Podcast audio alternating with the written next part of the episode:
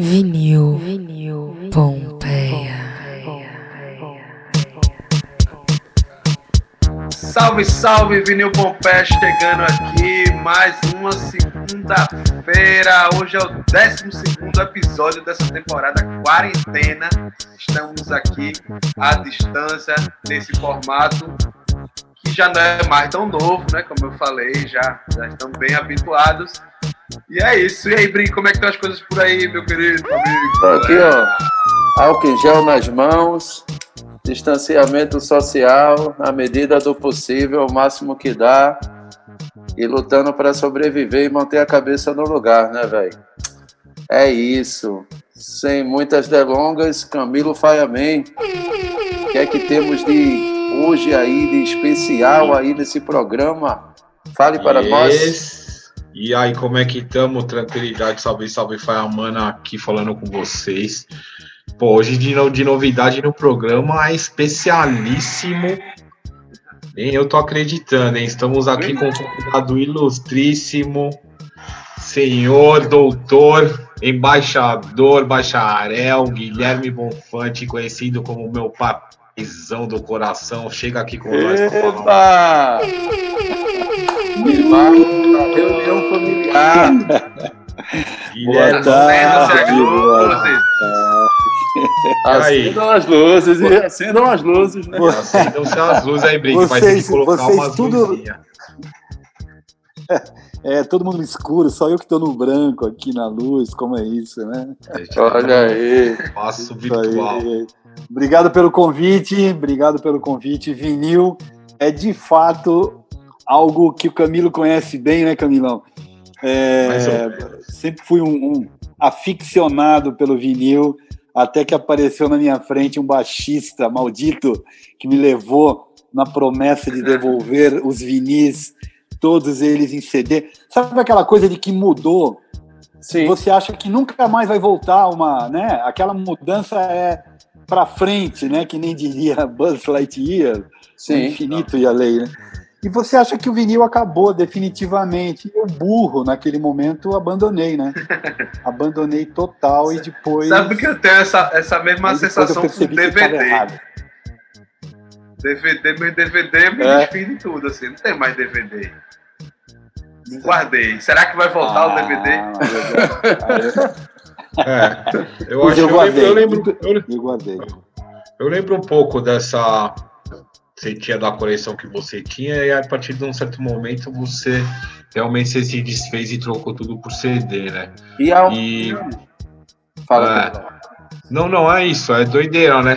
Que rolou esse movimento mesmo, né? Teve uma galera. É, as fábricas no Brasil fecharam, as empresas e a indústria fez essa É. pressão, né? De, fez essa propaganda de que aquilo já era e que um novo era su- substituiria completamente, né? Teve Sim, essa, teve essa coisa aí. Mas fala aí, Guilhermão, pra gente, e quando é que foi que É, deu o estalo de que, meu irmão, não, velho, volta os vinil. meu Deus. Sobrou alguma coisa? Sobrou alguma coisa? Sobrou nada. Ó, o, o estalo, o estalo veio, veio quando eu vi que eu tinha na Navas Concelos aquele Amazon, não me lembro o título do vinil. É o primeiro vinil do Naná. Um Sim. vinil altamente experimental, né, de sons e percussão e tal. E quando eu vi que eu não tinha mais aquilo na mão, quando eu vi que o Yes, o Fragile, o Close to the Edge, quando eu vi que o Emerson Lake and Palmer, quando eu vi que Jethro Tull, toda a minha coleção de rock progressivo dos anos 70, eu não tinha mais, né? Aí eu comecei a comprar Sim, CD. Aí Aí eu teve que falei, procurar "Bom, tudo de ferrou, né?" novo.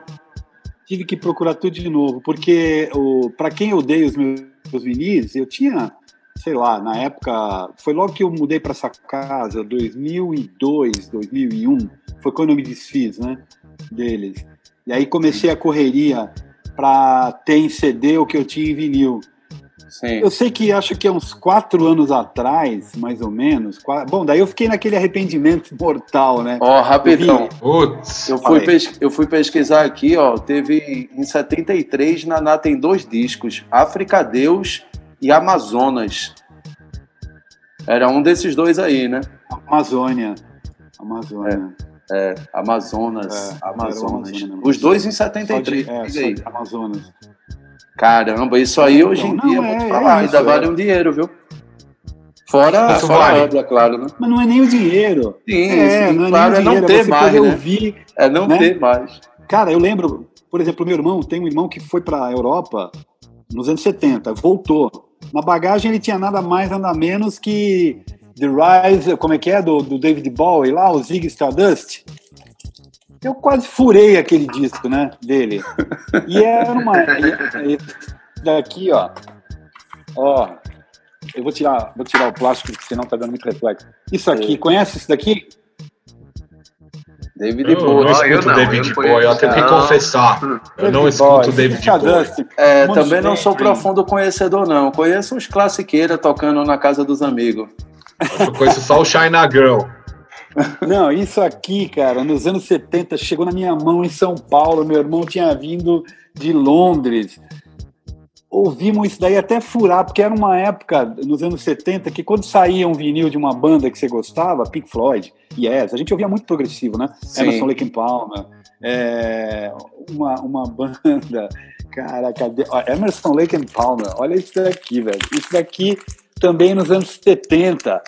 Isso daqui, você ia pro. Eu ia pro meu Ah. quarto com meus amigos, fazia aquele, aquela convenção a Bob Marley, ali Sim. ficava, né? Trancado e o vinil comendo, indo e voltando, indo e voltando. Pensando fumaça e tal.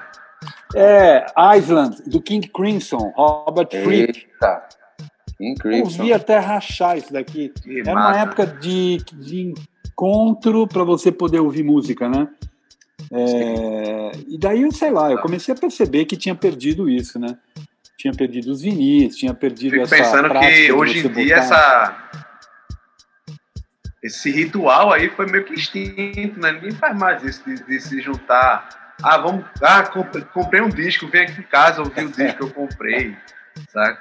Ou então Saiu emprestar um disco, né? Eu fico, eu fico Ó, viajando como deve ter sido a sensação de quem era de quem era fã de, sei lá, de Roberto Carlos na Sim. época que saía disco todo ano e, pô, vai sair o disco de Roberto Carlos. Tinha isso, né? De.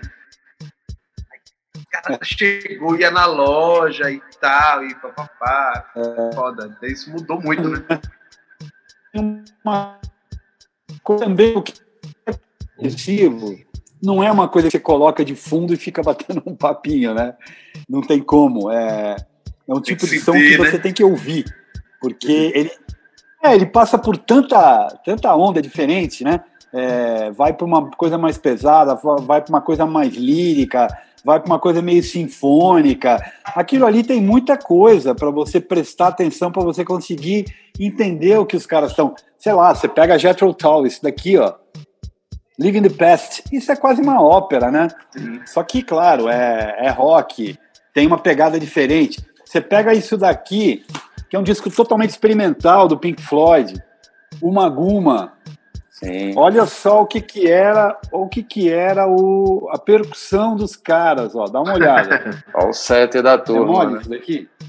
É, então. Olha, imagina um hold, o hold tendo que montar a percussão. Aí, Brigitte, na cara. sua época, na sua época, quando É. você ainda fazia isso, Quando ainda existiam shows para serem montados, né? é, Era bom demais. Caramba, e foi, e foi daí que surgiu a tua, a tua vontade de trabalhar com, com iluminação, cênica e tal. Tem a ver com, com o Pink Floyd? Não, Nada Na verdade, não. A, a relação com a música sempre foi muito forte, né? De escutar mesmo, de ouvir. É, mas não, acabou que a, a luz entrou, entrou para mim quando eu já estava trabalhando em teatro, fazendo áudio, na verdade, né? Eu fiz áudio por um tempo, né? O Camilão sabe disso. Cheguei até a mixar música em estúdio, música do Duzek, é, operar PA para Oswaldo Montenegro. Uma época lá que trabalhava no Poladiano, nos anos anos 80, quase, anos 90, né? Quando a gente E- estava nascendo. Ó, isso, isso daqui acho que ninguém conhece, né? Ó. Cadê? Triunvirate, Illusions on a Double Dimple. nunca ouvi falar. Não, é. Double. Dimple. O nome é bom. Agora, isso, isso daqui vocês conhecem, vocês sabem quem é, né? Quem é, rapaz? Eu Cara, não peraí, nada. hoje a gente tá levando. Do Alice Cooper. É, Ah, garoto. é, o bonequinho. Eu também não sou profundo conhecedor Ah, de Alice tá. Cooper, não. É, é louco, porque a maioria desses é um sons assim não é É, uma já coisa sou que mais já familiar. É, Mas Isso daqui você, isso daqui vocês já ouviram falar, Black and um Blue, pouquinho já. do Rolling Ah. Stones. esses caras aí eu já ouvi falar uma vez deles. Não, Esses caras eu conheço porque eu sei que eles deram um rolê aqui na é- Jamaica lá, o Bob Marley, tiraram foto com o Marley, com o Peter Tosh. Aí.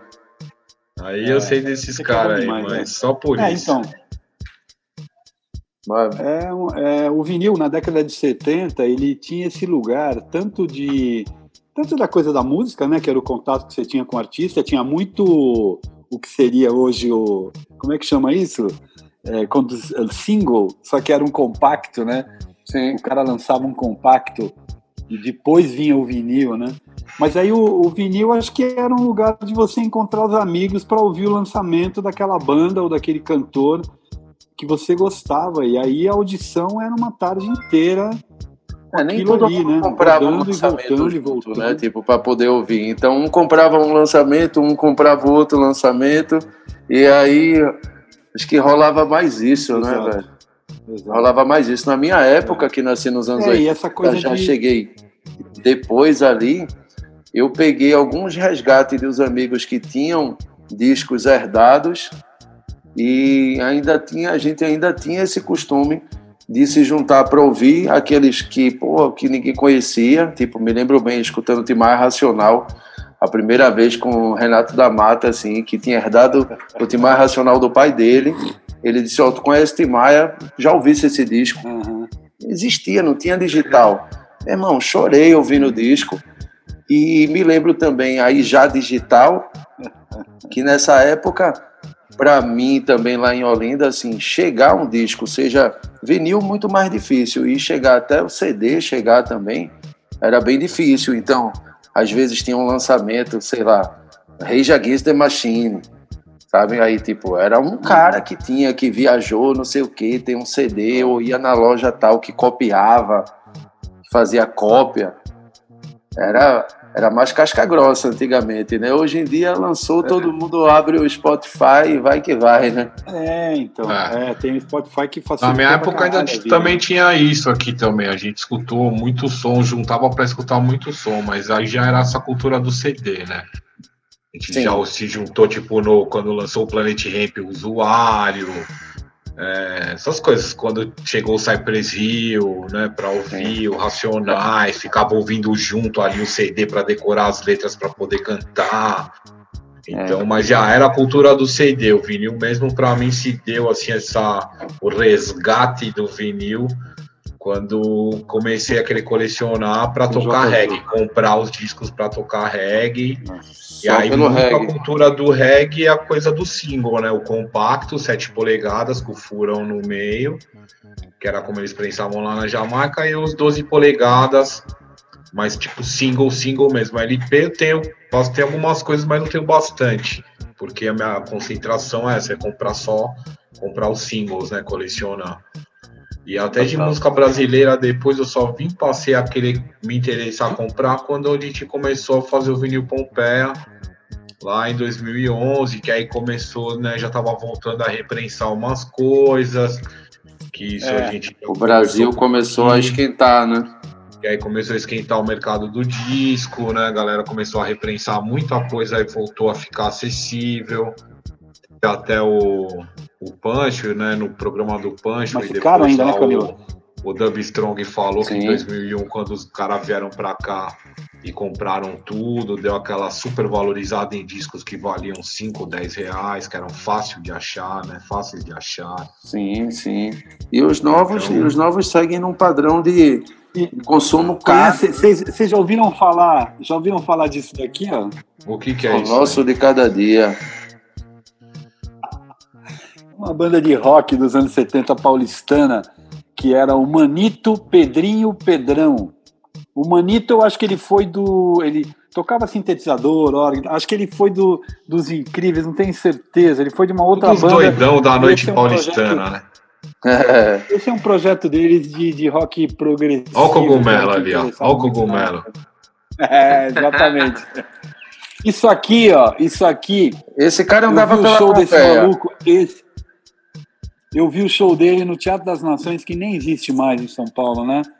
Que é um teatro ali na São Sim. João. Eu vi o show dele ao vivo, era, era foda. Mas eu- uma coisa que eu acho interessante é que eu acho muito legal essa coisa das plataformas, né, de música, Sim. porque eu tenho, eu tenho conseguido ouvir coisas que eu perdi, tipo Sérgio Sampaio.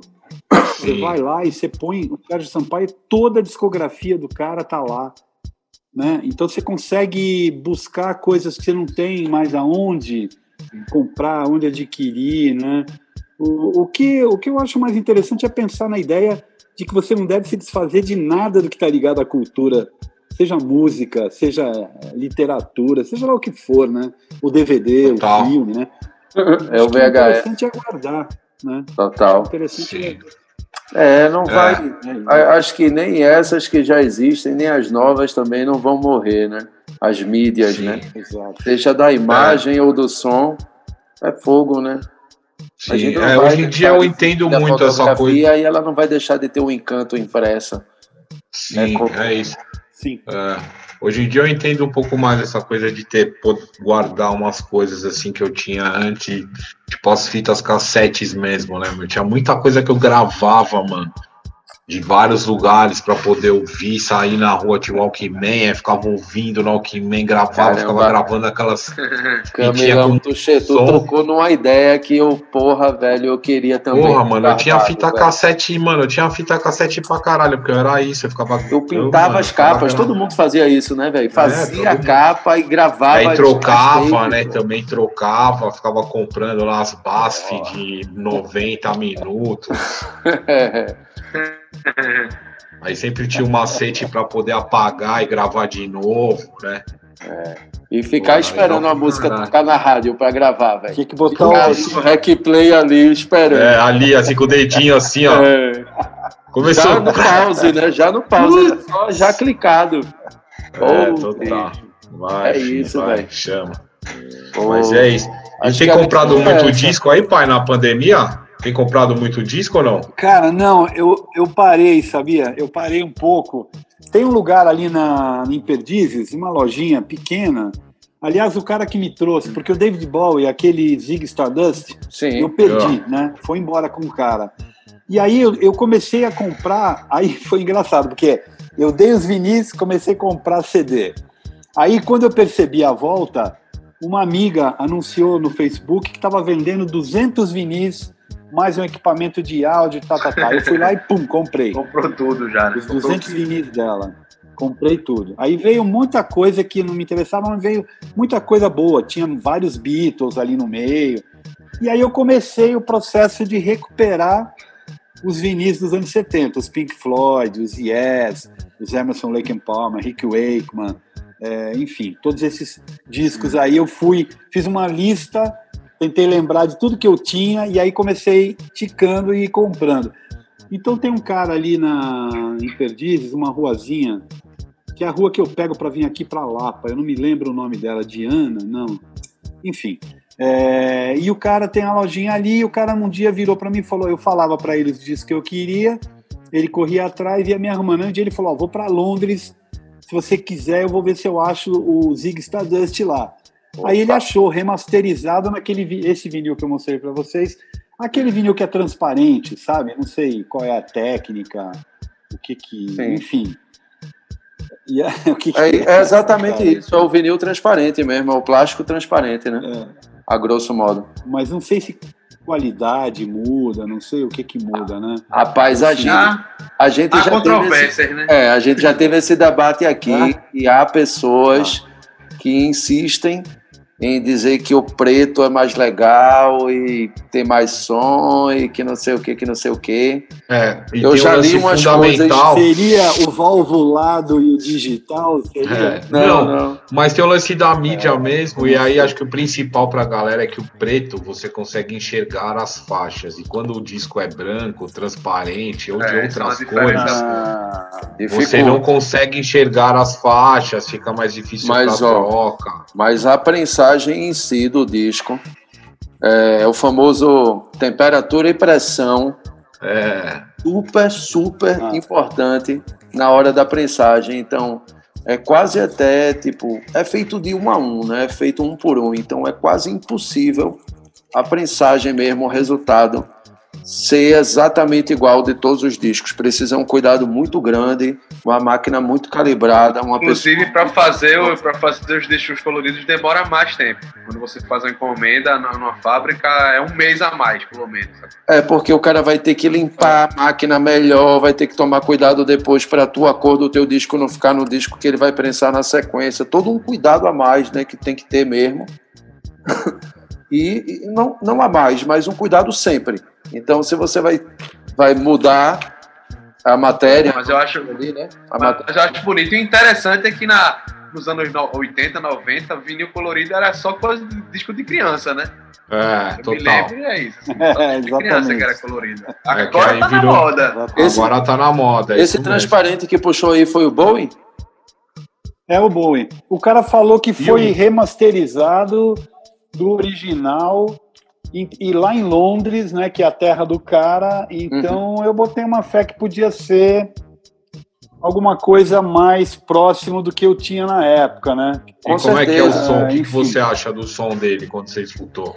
Boa. Mas é, Camilão, eu não sou um expert, né? Eu, eu vou mais pela questão nostálgica de poder ouvir o cara de novo botando na picape. Sim, mas aí mesmo a questão nostálgica. Sim, mas a como mesma foi? questão Foi nostálgica tem, a, tem o boa. som quando você escuta. Ah, não, isso. então. Não, É foi boa. Aí o moleque que me vendeu é um moleque que, que lida com vinil direto. E ele falou pra mim, falou, ó, Guilherme, eu confio nesse daqui, acho que você não vai se arrepender, e daí... Mas eu não paguei uma fortuna, assim, não. Sim. Pelo vinil, eu não me lembro quanto eu paguei. Eu vou te Agora, falar. tem uns aí que... tem- Eu comprei, por exemplo... Diga. Não, não. É, eu ia dizer que eu preciso procurar. Eu já falei isso outra vez também. Que eu vi em algum lugar. Eu vou ter que procurar isso para trazer aqui. Também alguém falando sobre o vinil transparente. Falando a mesma coisa, defendendo o vinil transparente, dizendo que tinham alguma coisa no material ali que deixava Ele é Mas- melhor. É, soando melhor mesmo, mais tune e Ah, tal. é? É, Guilherme, Guilherme falou aí num, um ponto. Vamos estudar o assunto. falou na questão da nostalgia, eu tenho uma dúvida assim do, do ignorante, assim, da. É, pra quem é fã do, do, do rock pro- progressivo, é, existia uma renovação de artistas que, que produzem, ou é uma coisa que é meio fa- bem fadada à, à nostalgia? Tem alguém de hoje em dia que faz um som que. Pô, esse cara aqui é foda, ou essa mulher, enfim, essa figura aqui é foda. De respeito. Olha, eu vou lhe dizer que daquele momento lá dos anos 70, eu fui encontrar um cara, esse cara nos anos 90, o Dirty Column. Não sei se vocês já ouviram falar. Dirty Column é uma figura, é esse fulano aqui. É um cara sozinho que toca vários instrumentos e grava. Não, não me lembro se ele grava com banda. É, não, ele grava com banda. Mas ele vai um pouco nessa pegada De do, tocando do que tudo. era o progressivo. Só que o progressivo, o progressivo daquele, daquela época dos 70, algumas bandas, tipo o Yes, o Yes tinha Rick Wakeman, que era um. O cara era um compositor quase que erudito, né? O cara, por exemplo, grava um disco como esse aqui, ó. Seis Esposas do Henrique VIII, que isso aqui é quase que uma obra sinfônica. Olha o nome do disco. É, né? é. As Vai começar pelo título. VIII. Vai. As músicas, cada música é uma esposa do Henrique VIII, né? Fala- Entendeu? Vai pesquisar, cachorro. Vinil Pompeia também é cultura. Vai pesquisar quem eram as esposas de Henrique VIII. Tá Hoje que a gente tá levando Não, um baile tô- aqui, hein, velho. Hoje a gente tá levando, só tava vendo a gente com cara Mano, de sabe é, uma- tô ligado. Ó, vou tô te ligado. falar uma coisa. Sabe Só o que é mais legal para essa, tipo, pro pessoal da geração do meu pai, que hoje em dia muito se perdeu dessa coisa é que, mano, quem curte esse tipo de som sabe quem gravou, o nome dos músicos, o cara que tocava o órgão, ou a guitarra, cantava, produzia, o produtor, né? Então é muito legal porque é isso, parava para escutar o disco e para ficar lendo as informações. Muitas vezes, né, pô? Fazendo isso muitas É, e hoje em dia o a lance capa do na stream, mão. Pra Sim. caralho. E hoje em dia o lance do streaming pô, é legal, você tem acesso pra caralho. Mas eu é, já vi muita gente falar isso e eu sinto falta também, porque assim como na minha geração a gente ficava ouvindo o CD, mas eu gostava de ler também para saber quem eram os músicos, quem estava junto no estúdio, as participações, se tinha letra ou não tinha. Hoje em dia, pelo stream, essas informações se perderam um pouco, né? As infos do disco mesmo. Sim, algumas Você- não tem. Crédito, Não, cara, você, de você folhear a capa e ter as infos de quem fez o quê, de quem tava lá, quando foi, Fora, qual foi fora a busca pela tua atenção, né? É o celular buscando tua atenção, vários aplicativos buscando tua atenção, vários É. aplicativos que lançou e o pop-out e a propaganda, não sei o que, que vai para tu clicar, e aí tu já Sim, escutou é. 30 segundos ou menos da música, É. tu já se perdeu no- dentro do Sim. celular. eu né? acho que o, o lance, o lance do vinil é que você parava para fazer um- uma determinada coisa, sem saudosismo nenhum. Mas Não, você parava para fazer uma coisa, que era ouvir aquela música. Hoje, você não consegue mais manter tua atenção focada em uma coisa. Repara que a gente está vendo um filme em casa com o celular do lado. E às Total. vezes vendo o filme e respondendo uma mensagem. Sim, E isso que o Camilo fala, você pega, por exemplo, esse daqui que eu mostrei para vocês, o Jet Total, Total. né, que é o Passion Play. Você pega um. um- Pô, um- esse talvez vinil seja o que eu conheço mesmo. Esse, Cara, você tem uma. esse eu tomei uns cogumelos tem um tratamento gráfico. Esse daqui tem, mas você tem um tratamento gráfico aqui. A quantidade de Olha, imagem que você tem Olha isso, da velho. turnê dos caras, ó. Olha o que é o álbum dos caras. É foda, né? Tem um peso o álbum do cara que é, é de fuder. Mas eu não sei. Eu, eu Ó, tenho uma quantas páginas ali, né? várias, né? Muita eu informação, que né? os músicos dessas bandas me dá uma impressão que os caras tinham uma formação musical que ia um pouco além do, do som que eles faziam, né? Eles iam beber em fontes que transitavam pra, pela Que música não eram exatamente também, aquilo também, né? É, Mas de modo geral, a, a forma de se gravar um álbum mudou muito, né? A gente faz muito, a gente faz muito, se grava música picotada, você não, não precisa ter aquele take perfeito, mais como é antigamente. Então isso fez da gente músicos um pouco, vou, vou falar assim, um pouco mais relaxados, né? Em relação a, É, a a- da- ao instrumento, né? A gente somos instrumentistas mais, mais relaxados. Temos essa possibilidade, né? Temos essa, essa possibilidade de ser, ser multi, a gente é multi coisas, a gente sabe mexer no computador, grava, a gente se grava ao mesmo tempo, mas também eu acho que com o tempo a gente tem- perdeu a necessidade de se dedicar tanto. Eu posso estar falando Tá por falando uma bolha só, né? Técnica. É a técnica. Tá falando da técnica, Chiquinho. na técnica Isso, musical, né? Do, do, Técnica musical de você se dedicar ao instrumento. É. Antigamente as pessoas tinham que estudar muito pra chegar naquele take e vai, é hoje. Não, para chegar a ser o cara que vai gravar no estúdio, né, pô? Porque ainda tinha isso. É, muito, muito acontecia. Era que uma banda existia. Vamos supor, se a gente estourasse com a banda nós quatro, se a gente fosse uns cara verde, a gente ia chegar no estúdio e a gravadora ia dizer: beleza, parabéns, senta aqui que tu vai ver o cara ali gravando. É, total. O cara vai gravar sua música. É, pô. Né? E o cara mostrar a música em um segundo, o cara dizer: beleza, velho, toca. É. Isso dizem as boas línguas que teve muita banda aqui no Brasil nos anos 80 que quem gravaram as músicas foram os produtores e não os músicos, né? Bandas Ah, isso conhecidas. parece que aconteceu muito, né? Ah, isso era super normal. Agora- Porque a É, galera é, chegava pô. no estúdio, era isso, tava? Ou tava doidão, não conseguia tocar, ou Rapaz, mas vê só qual é a diferença disso e o Ah. cara tocar um take de bateria todo errado e eu picotar ele todinho e deixar no tempo.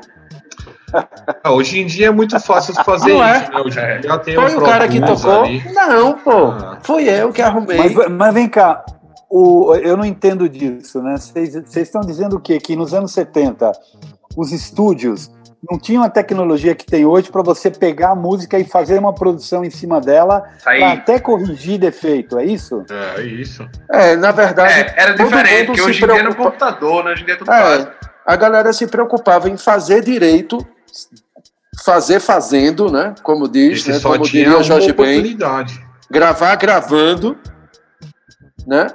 Dançar dançando. E hoje em dia não, hoje em dia grava relax, errou, beleza, acerta ali, já já o picoto, não, pô, só, só o comecinho já foi, cola no Só final. vai, só vai. Era- Vai aí, depois eu edito É, aqui. Vai a aí que eu edito aqui. A, é, a pós-produção era bem mais restrita, né? Do, É. É. Mas, mas você falou aí que tem muito clássico do rock é, americano que foi gravado por músicos de estúdio, assim. A gente tava falando sobre isso outro dia.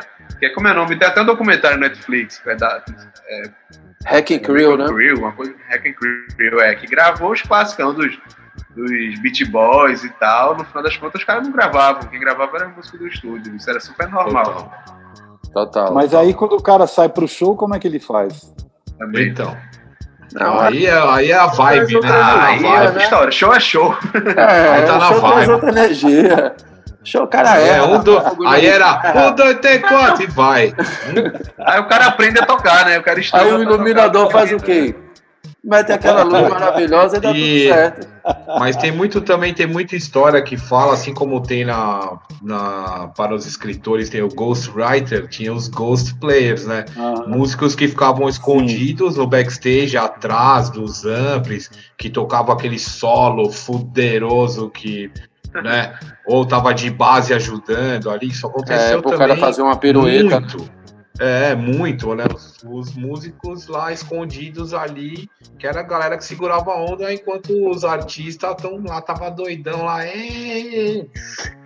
Isso aconteceu muito, né?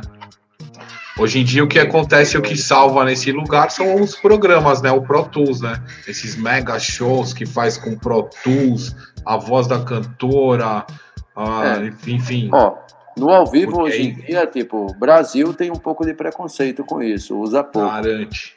né? Um pouco Ah, mais mas- ou menos, mas assim, mas nos Pouco Estados Unidos. Você pega a Sandy, Sandy Júnior, a normal ter um Pro Tools rodando junto com as total, coisas gravadas junto. Sangalo, a Cláudia Leite, tem esses mega shows, essa galera, meu, é É, não- foda mesmo. é vai normal. transmitir ao vivo, não sei o que, não pode dar errado, né? Não, não Total. de jeito nenhum. Exatamente. E Mas você é tinha isso. mostrado um Mulheres Negras aí, essa aí é reedição dos Mulheres Negras? É, reedição. Você tem um, né, Camilo? Eu tenho os dois, né? Os originais que você me deu, É. né? Eu falei, vou garantir É, aqui rapaz, antes que aqui o que vai eu tenho- embora. Nada. O que eu tenho aqui do vinil Pompeia, quem deu pra gente? Tá ligado? É meu, Esse cachorro. Mulheres Negras. O Evaldo, Acho que foi o Evaldo. Acho que foi o? Evaldo. Foi o Evaldo. Foi, né? esse é o primeiro, né? Ficou aqui. Esse é o primeiro. É o, é o Eita, clássico, né? Música, e aí. ciência. Tem isso aqui também que eu gosto muito, que eu não sei se vocês conhecem, que é o nosso querido Arrigo Barnabé. Arrigo. Ah, legal. Cara crocodilo. Caramba, não conheço legal. o disco, não, mas pô, eu já compraria pela Bonita, capa. viu? Total, esse é o disco que compraria pela capa.